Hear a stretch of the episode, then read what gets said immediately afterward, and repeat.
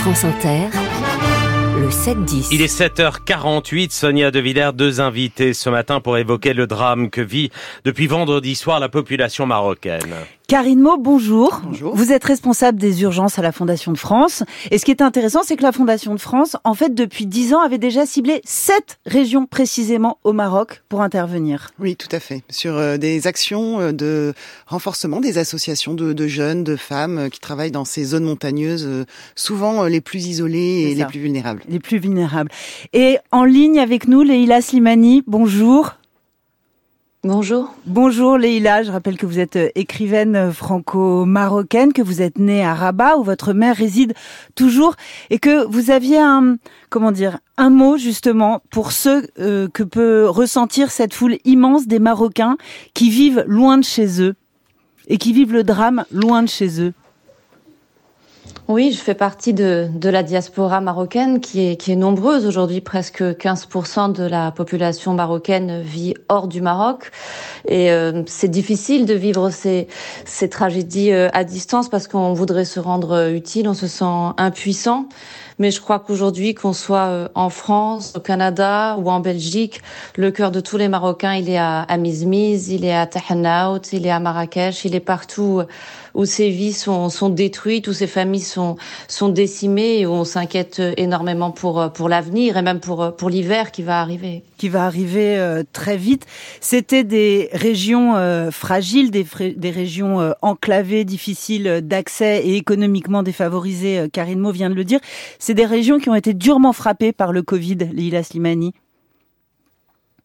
Oui, qui ont été très durement frappés, où ça a été difficile euh, d'apporter les vaccins, de faire que les gens euh, soient, soient soignés, soient évacués vers les hôpitaux. C'est des régions où il est difficile de soigner, où il est difficile d'éduquer, d'électrifier, d'apporter de, de l'eau potable, de venir en aide aussi aux populations les plus vulnérables. Vous en parliez tout à l'heure, c'est-à-dire les enfants, euh, les femmes. Et là, tous les progrès qui ont été faits ces dernières années, qui ont été ralentis déjà par, euh, par le Covid, là, on a le sentiment qu'il va y avoir encore peut-être un retour en arrière. Donc, c'est vraiment des populations qui souffrent, d'autant que euh, le tourisme est une des activités principales de, de cette région et que là, il y a une très, très grande inquiétude sur, sur l'avenir de cette activité touristique qui est très importante pour cette population.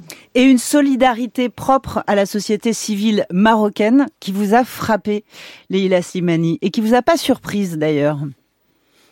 Oh non, elle m'a pas surprise. Et d'ailleurs, pendant le Covid, ça avait été le, le cas aussi.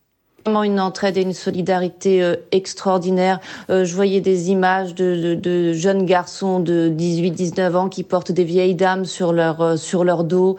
Les gens viennent de Rabat, de Casablanca, parce que souvent, en fait, les gens de ces villages, il y a eu beaucoup d'exode rural, donc vivent maintenant dans les grandes villes. Oui. Donc tous les enfants, les neveux reviennent dans ces villages pour apporter des couvertures, de l'eau, euh, des vêtements chauds pour pour les enfants. Il y a une solidarité, une entraide extraordinaire. Puis c'est un pays, le Maroc, où les gens sont extrêmement croyants. Il y a aussi une spiritualité qui est très forte, qui porte qui porte les gens et qui donne aussi une autre image de de cette religion, qui qui montre aussi une image beaucoup plus voilà, enfin très belle et très spirituelle. Ça leur apporte aussi de de la force. Et c'est la force de la société civile euh, marocaine face aux carences parfois de l'État? Oui, absolument, que ce soit sur la condition des femmes, que ce soit sur l'éducation. C'est vrai que la société civile, elle a toujours été, été là, extrêmement, extrêmement active, extrêmement efficace aussi. Et d'ailleurs, on voit aujourd'hui que beaucoup, beaucoup d'ONG, beaucoup de, de, de, bé- de bénévoles qui ont envie d'aider se reposent aujourd'hui sur des associations, Mm. des associations marocaines et que l'État d'ailleurs est tout à fait conscient hein, que heureusement que ces associations existent parce que souvent eux-mêmes se sont reposés sur leur expertise et leur capacité à aller toucher les populations les plus éloignées les plus fragiles. Alors, ces associations de terrain, justement, Karine Mo, ce sont celles euh, que, que vise depuis plusieurs années euh, la Fondation de France. Je rappelle que la Fondation de France, c'est un, réseau philanthropique qui aide des associations. hein. Vous ne développez pas vos propres initiatives et vos propres opérations sur le terrain. Vous venez en aide aux acteurs de terrain et ça, ça change tout.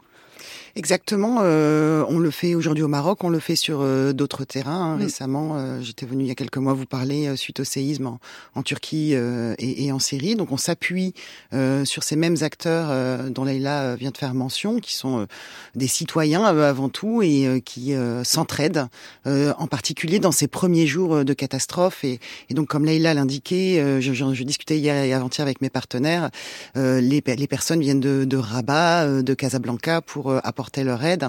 Il y a beaucoup d'entraide à l'intérieur des villages euh, pour le Donc moment. ça signifie que vous, vous avez récolté euh, de l'argent ce week-end. Vous pouvez nous donner un montant euh, en gros où vous en êtes de la récolte de dons? Oui, hier nous avons collecté un petit peu plus d'un million d'euros et nous remercions déjà beaucoup Radio France pour son partenariat. Pour son partenariat. Et tous les Français qui nous font confiance comme à chaque fois euh, qu'un coin du monde subit une grande catastrophe. Voilà, donc ça veut dire que les procédures de transfert de fonds sont déjà au point. Il n'y a plus qu'à appuyer sur le. Exactement. Il n'y a plus qu'à appuyer sur le sur le bouton. Euh, ce qui est intéressant, c'est de dire qu'il va y avoir une aide d'urgence et puis il va y avoir une aide dans la durée. Oui, aujourd'hui, euh, l'argent qui est envoyé euh, va servir à acheter, à manger, à boire des matelas. Enfin, les, les gens ont tout perdu, hein, les mmh. maisons se sont écroulées, donc ça c'est vraiment la priorité. Très vite, il faut qu'on pense euh, à la prochaine étape. Euh, Leïla a mentionné l'hiver qui va arriver très vite. Euh, effectivement, ça n'a pas de sens aujourd'hui, par exemple, de distribuer des tentes euh, qui ne seront plus appropriées oui. dans trois ou quatre mois. Donc il faut réfléchir au cas par cas. On est en montagne, mmh. ça sera pas la même réponse qu'à Marrakech. la mise à l'abri, ou ça peut être dans des, des centres collectifs euh, réhabilités, renforcés, réaménagés. Voilà. Donc il faut vraiment regarder au cas par cas et cette capillarité que nous avons avec l'ensemble des associations euh, avec lesquelles on travaille depuis plusieurs et années. Et associations permettre... locales, hein, je le oui, répète, parce oui, que il y a, y a, évidemment euh, cette inquiétude qui monte, c'est-à-dire oui. le Maroc ne fait pas appel à l'aide internationale. Donc vous n'êtes pas concerné justement, vous ne faites pas partie de ces associations qui n'ont pas pu décoller, qui n'ont pas pu intervenir sur place, puisque vous passez par un réseau local. Tout à fait. Et alors certaines de ces associations sont appuyées aussi par des ONG françaises qui sont présentes euh, sur le terrain, qui l'étaient avant le séisme et qui y sont encore pour le travail social, la, le, le, relèvement des populations, euh, les ONG françaises sont tout à fait en capacité d'agir également. Ouais. Qu'est-ce qu'on appelle l'effet falaise Alors l'effet falaise, euh, tout, souvent ce qu'on observe après une catastrophe, euh, un grand élan de générosité, euh, les financeurs qui arrivent, et puis au bout de six mois, euh, vous voyez, c'était la Turquie il y a six mois, un an avant c'était l'Ukraine. Mmh. les gens oublient, les, les financeurs s'en vont et les associations se retrouvent tout d'un coup sans moyens au moment même où il faut passer au travail euh, le plus coûteux, hein, la reconstruction, euh, la réhabilitation des écoles, la relance économique euh, des populations. C'est ce qu'on appelle l'effet falaise, et c'est pour ça que euh, l'argent que nous collectons, nous en consacrons, consacrant une partie à l'aide d'urgence immédiate, bien sûr, mais nous gardons aussi euh, en perspective euh, cette phase mmh. où les associations vont avoir besoin plus que jamais de notre aide pour penser l'avenir. Et où vous ne serez plus dans le feu de la médiatisation justement et de l'appel permanent à la à la collecte. Euh, il y a quelque chose sur lequel vous appuyez fréquemment, euh, vous la Fondation de France, c'est l'importance de la santé mentale dans les enjeux de santé publique au moment des catastrophes naturelles effectivement, euh, on s'aperçoit que euh, l'émotion vient souvent euh, de, dans la visualisation des bâtiments effondrés ou des toits envolés, etc., en fonction des catastrophes. Donc, ce or, sont des inhumations d'urgence, ce sont oui, des soins mais vous, vous, vous, médicaux d'urgence. Tous les témoignages ces derniers jours, on entend peur, on entend sidération, on entend c'est pas croyable, c'est pas possible, je rêve. Hein, voilà. Ce sont et ça, ce sont des traces qui restent aussi très longtemps. C'est pour ça, encore une fois, que aujourd'hui, il y a un accompagnement accompagnement à avoir de mise à l'abri, euh, d'écoute, euh, notamment euh, des, des, des, des, enfants, hein, qui souvent sont, sont laissés de côté. Mais c'est un accompagnement et c'est une écoute qui doivent se faire aussi dans la durée. L'accompagnement psychologique se fait dans la durée. C'est ce qu'on appelle une ouais. population traumatisée. Exactement. Je vous remercie, Karine Mo. Je, Je rappelle que vous avez tous les coordonnées de la Fondation de France pour faire à votre tour un don, si vous le souhaitez, sur la page du 7-10 de France Inter. Et je remercie de tout cœur Leïla Slimani pour les quelques mots qu'elle nous a accordés euh, il y a quelques minutes.